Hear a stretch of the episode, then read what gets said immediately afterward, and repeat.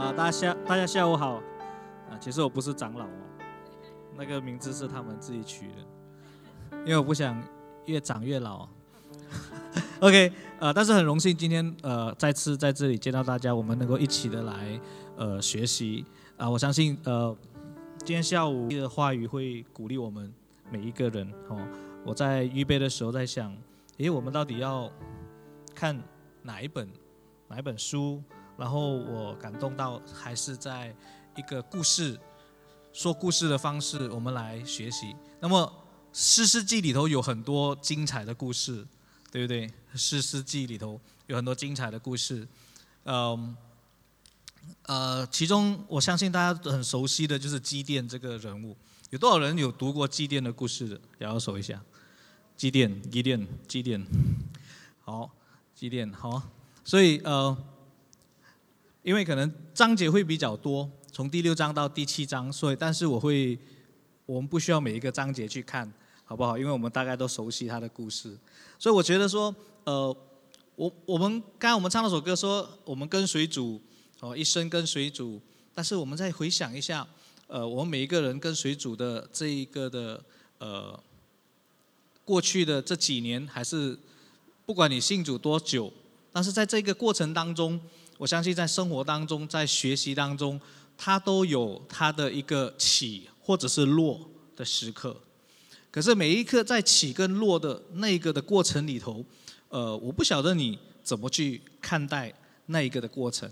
但是我觉得，呃，对我自己本身在学习里头，呃，我觉得最大的最大的关键，往往就是在那个起跟落的之间呢，就是我更加的认识上帝的时候。就是更因为借着对神的更深的一个的认识，而让我能够去经历每一个的起，甚至是每一个的落。所以不不论你是的你的生活今天是在一个低潮，还是在一个高山低谷的过程里头，我觉得今天的话语，我相信上帝都能够鼓励到你。OK，好，呃，今天我们会在。诗诗记里头第六章到第七章，哦，我们会跑一遍，但是我们不会每一个都读，哦，因为实在是太长了，这个故事就太太过精彩了。所以，呃，我不是要跟你分享一个关于怎么打仗的一个故事，因为我不会打仗。但是你知道这个故事的结果，就是当然了，基甸一定是打赢，对不对？所以我们知道这个结果哦。如果 如果他打输了，我就不不能再分享这个故事。可是，在这个故事里头，我觉得我们有许多值得我们去学习的一个的生命的功课。那上帝在祭奠里的呃生命里所做的工作，无论在怎么样的情况下，我相信他都会成为你跟我的帮助。好，那么首先可能有一些朋友你不是很熟悉祭奠的背景，那么我稍微简单很快的看一下。如果你在诗诗记的第六章。的第一到第十节里头呢，你基本上，呃，这里我们看到在那个时候以色列人的一个的历史的一个背景是怎么样的情况。所以基本上当时候以色列人他们活在一个他们不怎么讨神喜悦的一个的生活里头。基本上他们做了上帝就是觉得啊这是不美的事情，这是不好的事情，所以神就把他们交在敌人的手中，哦，再就是这这一个所谓的米甸人的手中。那么，米甸人就时常来，像今天讲的，就是来打抢就对了。就反正以色列人他们不管是种植还是怎么样，他们有收成的时候，米甸人就会来打抢，我就白做了，我就来打抢。所以他们很可怜，他们就开始向神来呼求。然后神就派了一个先知，在当时来告诉这些以色列人说：“诶，基本上呢，他对他们说什么？他说：耶和华以色列的神这样说：我曾经把你们从埃及领上来，领你们出了为奴之家。我曾经把你们从埃及人的手拯救出来，拯救你们脱离所有欺压你们人的手。”把他们从你们面前赶走，把他们的地赐给你们。我又对你们说：我是耶和华你们的神。你们住在亚摩利人的地，不可敬畏他们的神。但你们没有听从我的话，所以这句话很明显的告诉我们说，神要他们遵循的，就是说不可敬畏。其中一条例，在那个旧约的那个时代，很严重的一件事情，就是不可敬畏其他的神的时候。但是这个他们没有做到了。他们去敬拜其他的神。所以这个就是在那一个时代，基甸就活在了那一个的时代，就是他们基本上呃远离了上帝，他们得罪了上帝，他们活在被一群敌人欺压的一个很惨的一个环境里头。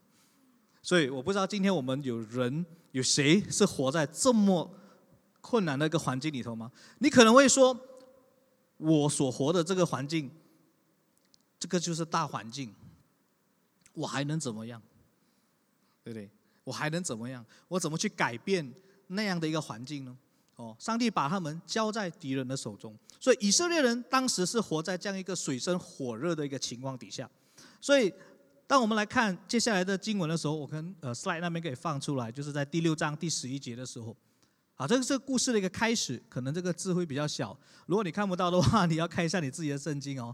在第六章第十一节开始，耶和华的使者来到，坐在呃俄弗拉一棵属于亚比以谢族人约亚约阿斯的橡树下，约阿斯的儿子基甸正在。正在哪里？压酒池里打麦子，我也要躲的抢夺。我们知道那个时候就是敌人，只要他们有收成，就会来抢。这是为什么基甸是躲起来做事做收割？他打麦子，但是他不是在打麦子的地方打麦子，他是在压酒池。压酒池基本上 其实不是打麦子的地方哦，就是他们收了葡萄就要去压压那个葡萄汁的，是个凹进去的一个地方来的。所以他是躲起来在打麦子那样的一个情况底下。但在这样的情况底下呢，十二节耶和华的使者向基甸显现，对他说：“大能的勇士啊，耶和华与你同在。”可是基甸怎么回答呢？基甸说：“哎，我的主，如果耶和华与我门同在，我们怎会遭遇这一切事呢？”这，你觉得祭奠其实他是认识神的吗？基甸认识神，以色列人知道上帝，但是以色列人在那个时候。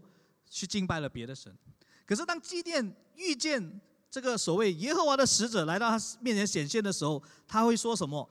他说：“我的主，他说如果耶和华与我们同在，我们怎么会遭遇这件事呢？我们的列祖向我们讲述耶和华一切的奇事在哪里呢？他们曾说耶和华不是把我们从埃及领上来的吗？现在却抛弃了我们，把我们交在米甸人手中，在祭奠的。”眼中，在祭奠的眼中的这位上帝是怎么样的一个上帝？在他眼中，这位上帝是离开他们的上帝。他在这眼中，他所听过的一切上帝可能在以色列人当中历史里头所行过的每一个的大事奇事，他说：“诶，有吗？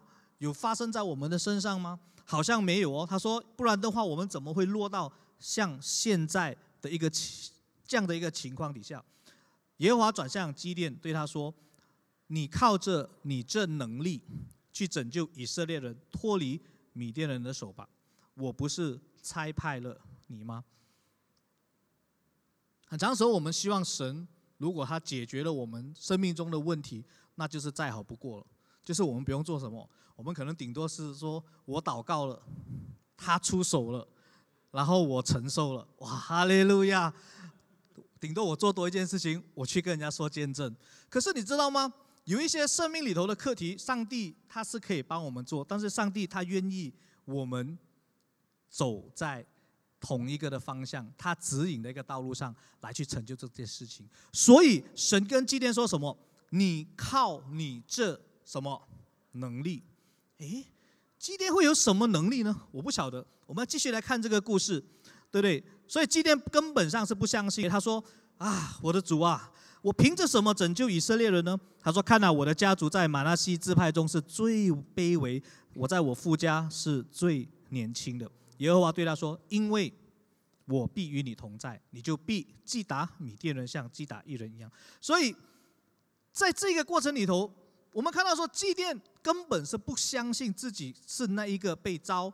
拯救以色列人的人，他很明显，他说：“我是谁？我是么谁？对不对？我是谁？”他说：“我是这么小，我是我，我在我们那个族里头哦，是最小的。然后我的父亲也是最小的、最年轻的，所以没有什么辈分，没有什么身份，没有什么地位，更加不要讲有没有能力。所以神跟他说的，没有一样东西是他能够看得到，因为他眼中的上帝就是那位已经抛弃他的上帝。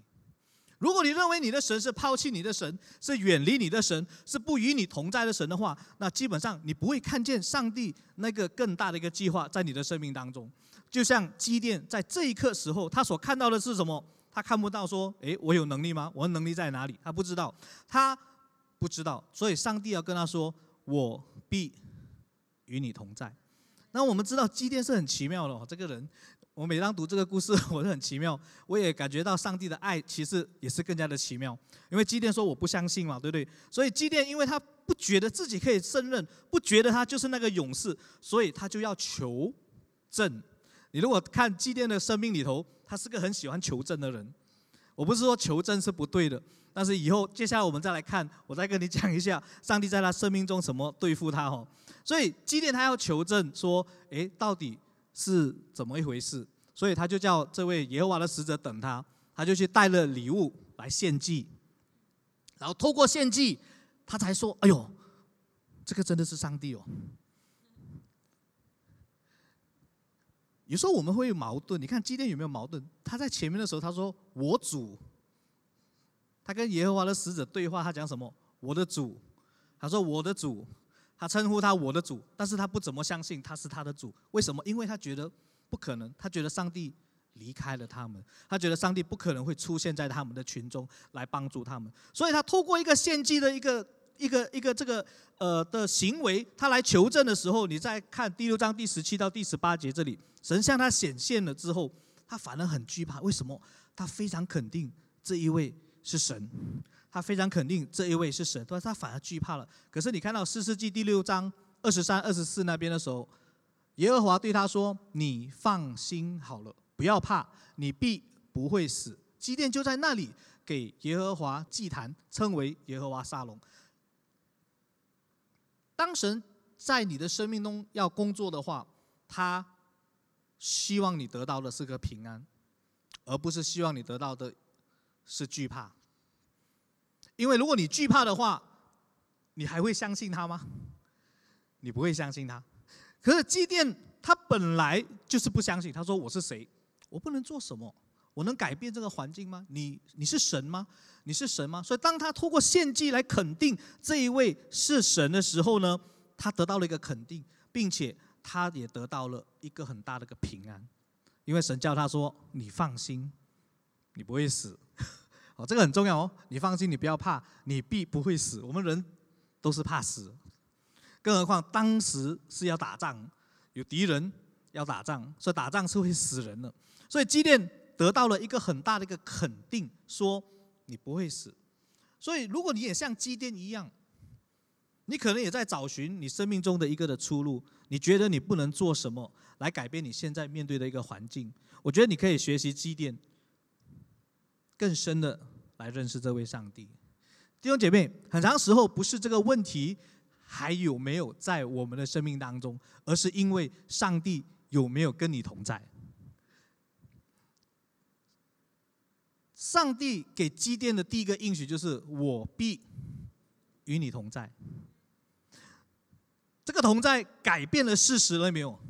还没有。这个同在改变了事实吗？没有，以色列人就突然间敌人全部消失了吗？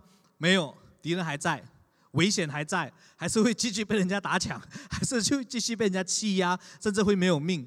可是，但是神说：“我与你同在。”基甸为什么在这个一个转变的过程当中，他看见了神的一个应许的时候，他开始有了一些的什么转变？他就建了一个祭坛。建了一个祭坛，祭坛在当时是一个和神关系密切联系，透过献祭、透过祷告来寻求神的一个的地方。在那个旧约的时候，一开始我们不是知道以色列人不是已经去祭拜别的神了吗？所以他们基本上没有祭拜神的祭坛，他们去祭拜别人、别的神。所以基甸第一个做的是什么？要跟上帝重新再连接起来，弟兄姐妹，环境不会有大太大的改变，甚至是不会改变，或者是可能会变得更危险、更糟糕。但是改变的是什么？上帝跟人的关系。我觉得上帝没有跟神的关系开始有了一个很突发性的改变，他开始建了一个坛来敬拜神，他的生命开始进入到一个的所谓的转泪点里面。所以我觉得你的生命的转泪点，其实在你重新认识神那一个时刻开始。如果你还没认识神，我觉得从你认识神的那个时刻开始，你的生命就开始有一个很大的转捩点。但是如果你跟随是你是跟随上帝的儿女，我就像我刚刚说的，其实你我的生命都会有面对到挑战，你我的生命都还会面对到挑战。但是在挑战过程当中，你怎么经历那个的转捩点？还是你只是站在原地，你只是觉得说，上帝其实你根本不能做什么，你根本不能做什么，你只是过去我听过的上帝，但不是今天这个上帝的话，那你的生命很难经历那个的转捩点，你要重新。重新更深的来认识这位上帝，透过跟他的一个关系的建立，我觉得那个是你的生命开始进入转捩点的一个的开始。可是神在基甸的身上的工作就停止在那里吗？其实不是的。你接下去往下读的时候呢，来到四世纪第六章二十五，当夜，耶和华就对基甸说：“取你父亲的牛和另一头七岁大。”的牛来拆毁你父亲的巴利祭坛，砍下坛旁的亚瑟拉，在这坚固的地面上面，呃，地方上面，你要整整齐齐为耶和华你的神筑一座祭坛，拿第二头牛做燔祭，用你砍下来的这亚瑟拉做柴。那么祭奠就从他的仆人当中选了十个人去做这件事情，而且他还不敢在白天做，还 晚上做。好，这里。我们看到一件很奇妙的事情：上帝到底要做梦？上帝不是要拆派他拯救以色列人吗？怎么去去拆了一个叫做巴利的祭坛呢？而且是他父亲盖的嘞？为什么？我觉得上帝能够使用任何一个的人的生命，都必须从这个生命有没有分别为圣开始。你要知道，以色列人当时的生命基本上他们是败坏的，他们去。拜其他的神，他们甚至有巴利的祭坛，而且是他爸爸盖的。想象他爸爸盖的一个拜祭拜别的神的祭坛，神说：“你去把它拆掉。”诶，你说不是呼召他去打米甸人吗？不是呼召他去打敌人吗？为什么要先对付在他们生命中的另一个祭坛呢？弟兄姐妹，神可以使用的器皿。必须分别为圣的一个器皿，所以神不只是要基甸跟他重新连接、建立那个关系，让基甸重新更深的认识上帝，但是他要以色列人的生命也是能够回转归向上帝的，他也是要以色列人能够离开他们所败坏的一些的行为，好让他们能够重新在神那边被建立起来。但是神借着谁来做这件事情？借着基甸去处理这一个。他们跟神之间的关系这个事情，所以祭奠就去拆毁，然后怎么样建立？在你的生命要被神使用，我觉得你的分别为圣的一个生命，首先也是有一些部分可能是要上帝来拆毁，你必须让他改变你、改造你，然后建立起和神心意的那样的一个生命，然后建立起神的祭坛在当中。所以当当他这么做的时候呢？其实他要面对的第一个危险不是外面的人，因为他还没有去跟敌人交战，但是他先要要要跟自己的敌人，自己生命里头的那个敌人先要交战。你必须胜过你生命中的那个敌人，你才能够胜过外在的一个敌人。可是他怎么胜过？他拆毁了那个祭坛，哇，不得了！我们知道他拆了之后，那些人第二天早上起来不得了了。他们就要找人算账，到底是谁干这件事情的，对不对？然后我们知道，我们读那个故事里头抓到了，就是基甸做的。所以我明白为什么他要晚上做这件事情。他其实很怕，我不知道你怕不怕，但我觉得他应该是很怕。为什么他晚上才偷偷做这件事情？他可能就希希望说，神，我去猜，但是不要给人看见是我做的啦。弟兄姐妹，分别为生的生命是外在可看见的一个的改变。你不能把门关起来，说我是一个基督徒，我在家里有读圣经，我祷告了很多，然后人家不知道你是基督徒，你说装着，不要给人家看到我是基督徒，这是不可能的。所以神要他做的事情是拆毁，再去建立跟神的一个祭坛。可是他面对到一个第一个的危机，就是说他们自己的人要杀他，对不对？他们的人叫他爸爸说：“把你儿子抓出来，处死他，对不对？要抓他的儿子，就是抓基甸。”可是约阿斯在第三十一节哦，我们看第三十一节就好。他说：“约阿斯就对所有站着攻击他的人说：‘你们要为巴利辩护吗？或是你们要救他吗？谁为他辩护，到早晨就必死亡。巴利若是神，有人拆毁了他的祭坛，就让他为自己辩护吧。’这里你发现到生命里头，不但只是祭奠的生命开始转变了，他爸爸的生命也很大的一个转变。是他盖的吗？他儿子把他偷偷拆掉了，然后。”人家要他儿子的命，诶，他突然间转过来了。他本来应该是维护这个巴黎祭坛的才对的，可是他突然间转过来了。我不晓这里没有形容他的转变是什么，但是我可以联想的是，一个是爸爸，一个是孩子。你不会看到自己孩子要被人家处死，也不做任何事情吧？可是这个爸爸也很有智慧，他有一个想法在这里提出来的时候，我觉得是蛮有智慧。他说：“诶，如果这个巴黎的。”真的是神的话，那么就让他自己来为自己伸冤。就是说，如果这个人拆了这个巴黎的祭坛，巴黎是真的神的话，这个人会自己得到巴黎的惩罚。但是他们看到的是基甸还活生生在那里，没有什么事情发生。所以这个神成为基甸在以色列人群中，不要忘记这个家族是没有什么名望的。基甸自己讲过，他们自己是很小的一个家族里面。的最小的爸爸是最年轻的，他又是最年轻又是最小的，所以他们是那么没有名望的人，突然间一夜之间出名了，一夜之间就红了哦，好像在 Instagram 被 post 出来，突然间红了，他们就称呼他是什么？就是这个拆毁了这个巴黎祭坛的人。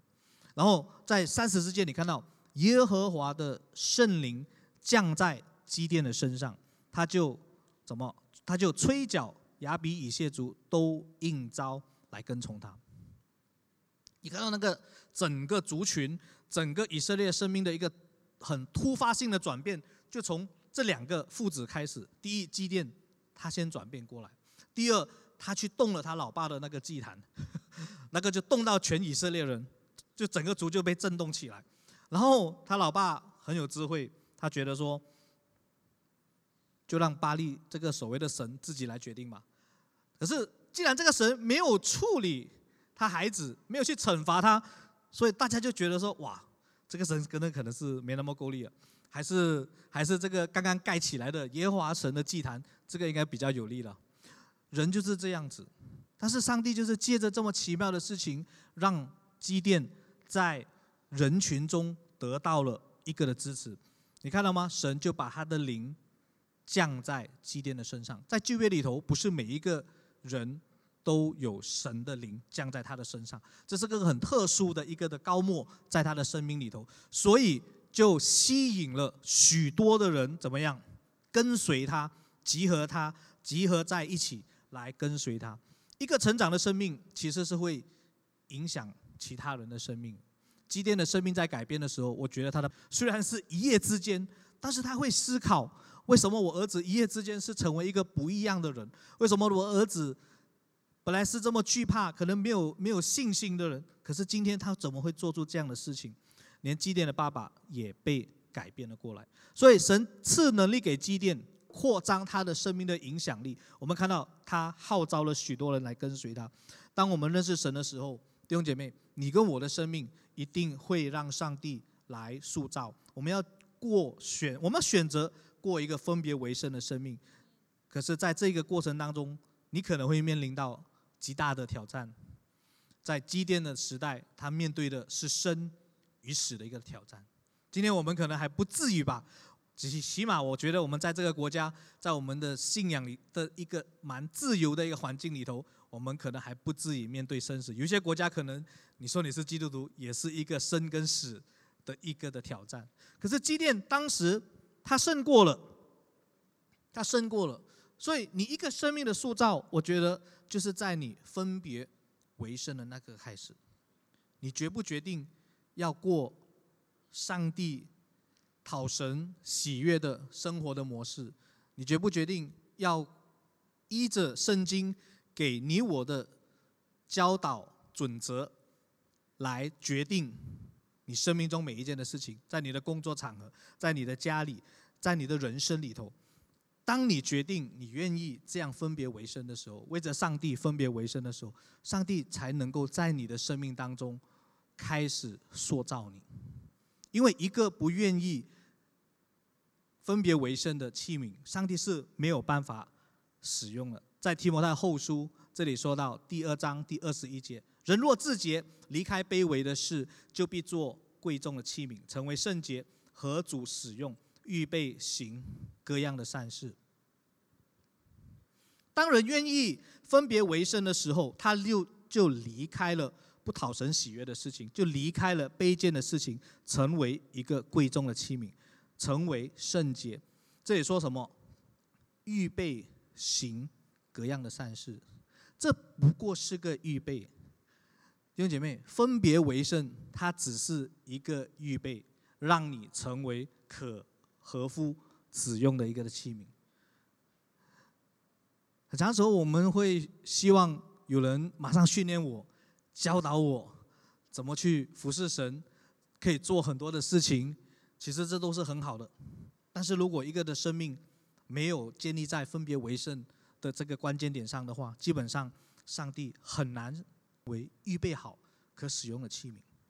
我不晓得你，但是每次如果你在同样的一个关节点上，或者是同样的问题上反反复复的。都在面对这个挑战的时候，我不晓得，但是我觉得你需要可能回到第一点，我认识的上帝是怎么样的一个上帝？他希望我怎么面对我现在的这个的问题？可能是我需要分别为圣吗？可能是我需要更明白他的旨意吗？可能是我需要做怎么样的改变吗？弟兄姐妹，你必须预备好。来行各样的善事，但这是从你决定分别为圣那一天开始。你不能只是一个有一个勇气说我要行善，但却不分别为圣，因为这跟神的原则是相抵触的。就好像说我要做好事，但是我我就想继续骗下去，你明白吗？这两个行为是相抵触的，它原则上是相抵触的，所以。你预备好行各样的善事吗？从你分别为圣那个时候开开始，因为那个时候你才能够站在一个对的起点。很长时候我们就是起点可能不对了，那接下去很多的事情，你总是觉得不怎么合乎心意。可是祭奠的信心够了吗？你觉得祭奠在这个时候信心应该够了吗？很多人跟随他。他一夜之间成名，很多人开始跟随他了。应该是要有信心够了吧？可是我们知道，你读过这个故事，你知道他的信心其实不是很够。所以我们发现到哦，在你生命里头，你的信心往往不是因为你的能力，也不是因为你的资源。有一些人的资源能力可能是不会比别人差，但是他好像不怎么有信心。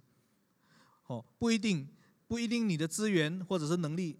多少来决定你的信心的根源？所以我们发现到祭奠，他看到他的生命有一个很大的突破，在分别为圣，在得胜上，在与神的关系上，可是他还是没有信心。所以接下去我们来看的话，他需要再去求证。这是我刚才讲的，祭奠是很喜欢求证的一个人，他又在跟上帝求证。对不对？他要把那个羊毛放在禾场上面。他说：“呃，明天早上起来的时候，上帝如果这个羊毛是湿的话，其他的地方是干的话，哈，这个就是你答应我，叫我去打米甸人的一个的印证。”然后第二天早上看到了羊毛是湿的，他还不甘愿，他还说：“不然我们再再印证多一次，我再把羊毛放在上面。然后第二天我再来看的时候，这个时候其他羊毛是干的。”我不晓得你，那上帝，我觉得在这个关键上还是蛮有耐心的，在教导基甸。哦，对不起，有时候我不知道你，但是我从来不敢做这件事情。但我读到这个故事，每次读到这里的时候，我觉得祭奠真的是不是开玩笑的，他好像有点叫上帝变魔术一样，你变东，然后哎呀，不能再把它变回来，啊啊，你两个都变了，我知道是你了，是你了，上帝是你了。他之前不是跟神献祭吗？这么快就忘记了吗？你觉得吗？你觉得很奇怪吗？弟兄姐妹，你跟我可能跟基甸有时候也是差不多，我们就是那个信心上怎么样不足，我们就是那个信心上可能就差了那一点，就是不足。我们觉得，哎呀，神讲了，但是是吗？我能做吗？我可以吗？可是当祭奠这样反复做的时候，我告诉你，上帝如果要再使用祭奠的话，他必须要进行另一个更大的手术，在他的生命当中，就是他必须破碎它。哦，信心上的成长，在你生命被破碎的那一个时刻开始。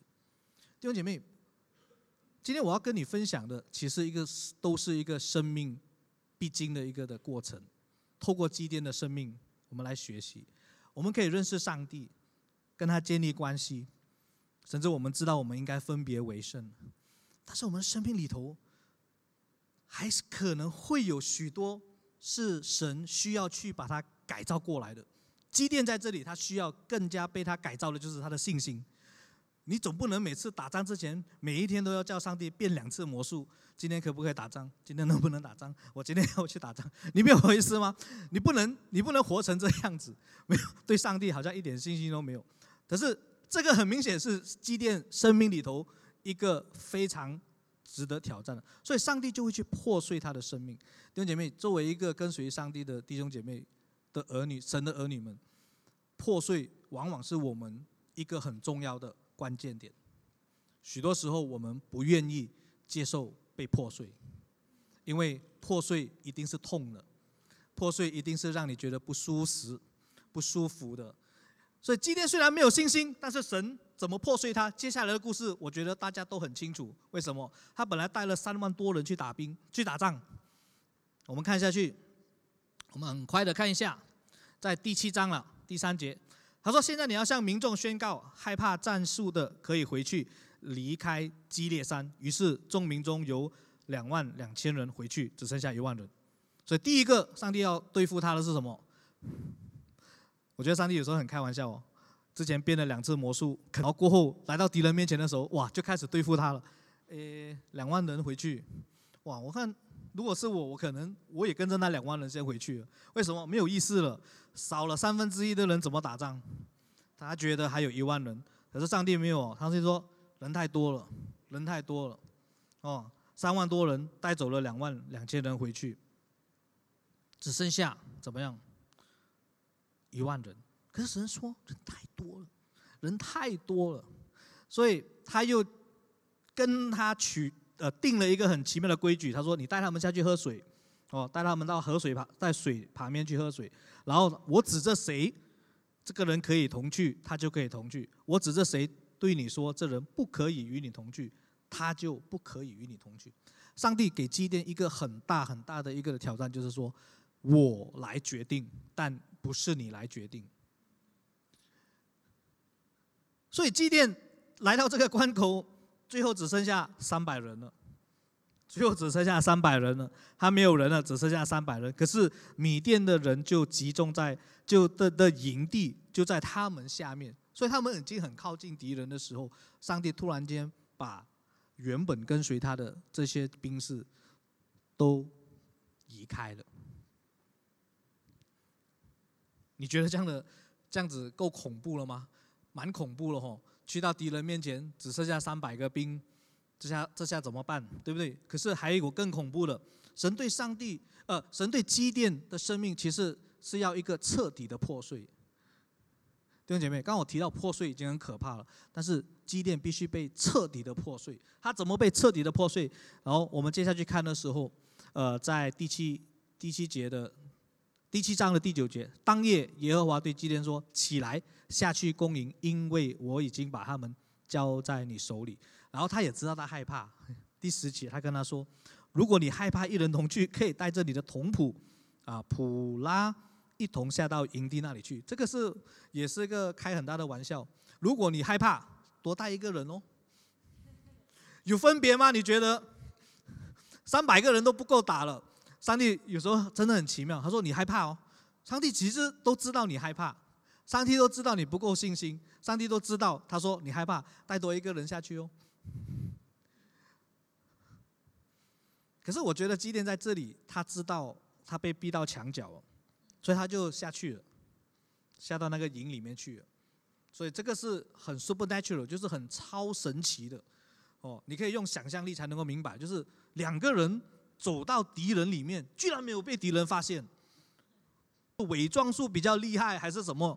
但是反正他们就是去到那里，别人好像当他们隐形一样的，没有发觉到他们。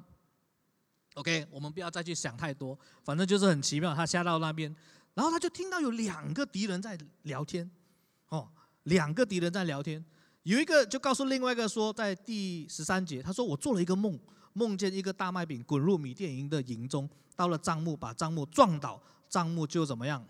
翻转朝上了。他的同伴回答：“这不是别的，这是以色列以色列人约押师的儿子基甸的刀。他已经把米甸和全营交在他手中。”十五节，基甸听见这梦的叙述和梦的讲解，就敬拜神，然后返回以色列营中说：“起来，因为耶和华已经把米甸的军队交在你们手里。”破碎最大的一个的关键和能不能够。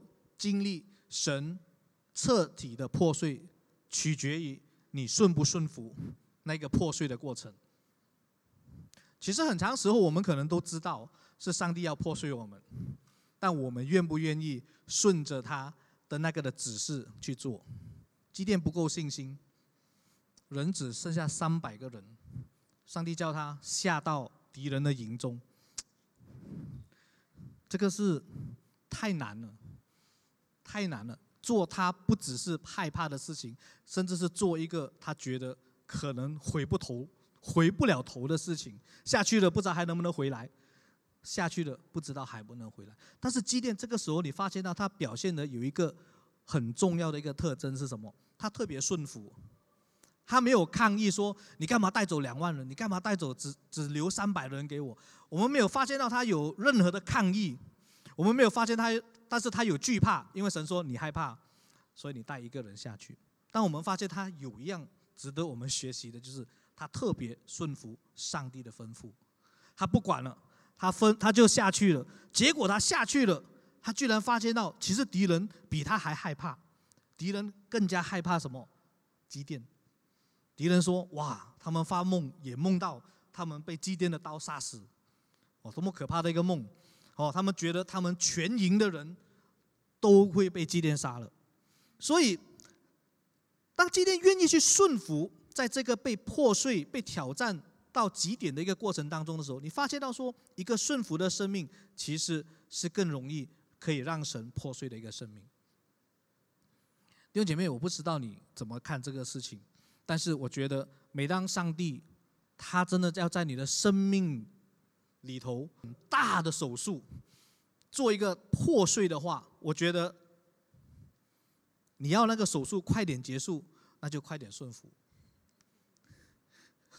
好，你要那个手术快点结束，你就快点顺服，因为我觉得上帝他不会改变他的心意。哦，因为我觉得上帝不会改变他的心意，因为他知道我们每个人生命有什么是需要被他破碎，可能是你的饶恕。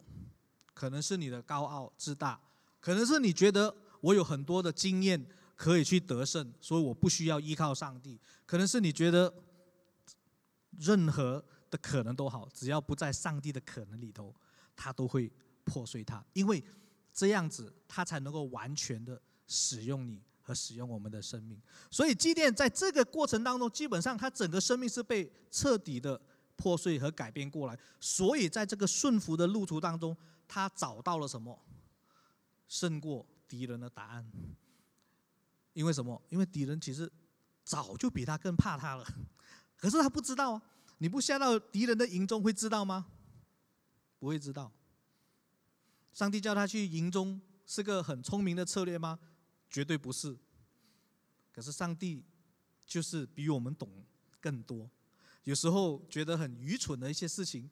当你顺服去做的话，只要他是从上帝而来的话，绝对是对我们是有益处的，amen。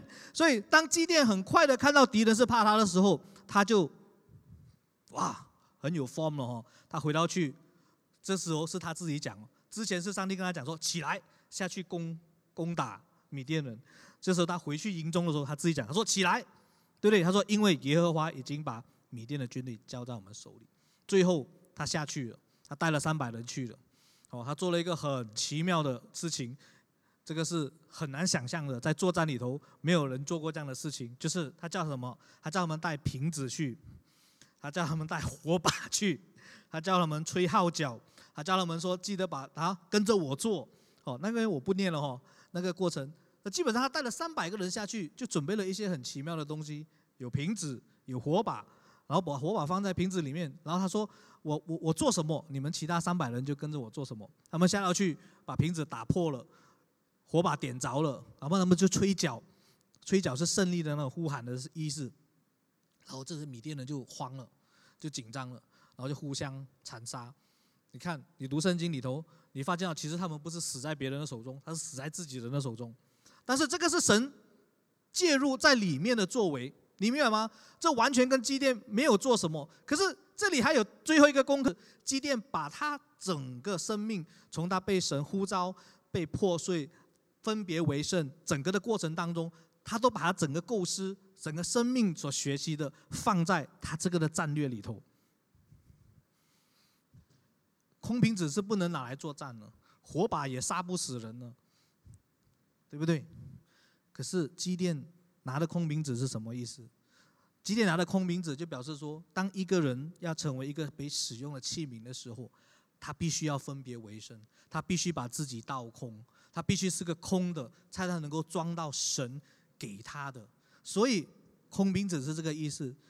瓶子要打碎，他的生命本来就是被经历到怎么样完全的一个破碎。生命经历到破碎的时候，瓶子里的火把。瓶子里面的火才能够被人家看见，对不对？瓶子里面的火才能够被人家看见。所以，当生命被破碎的时候，神的大能才能够被彰显，才能够被世人看见。弟兄姐妹，你跟我的生命里头，我相信都有积淀生命里头的那个的能力。还记得刚开始故事的时候，神跟基甸说什么吗？他要使用他这个的能力。去战胜、去拯救以色列人，但这个能力其实他也指着他自己，因为神就是他的那个能力。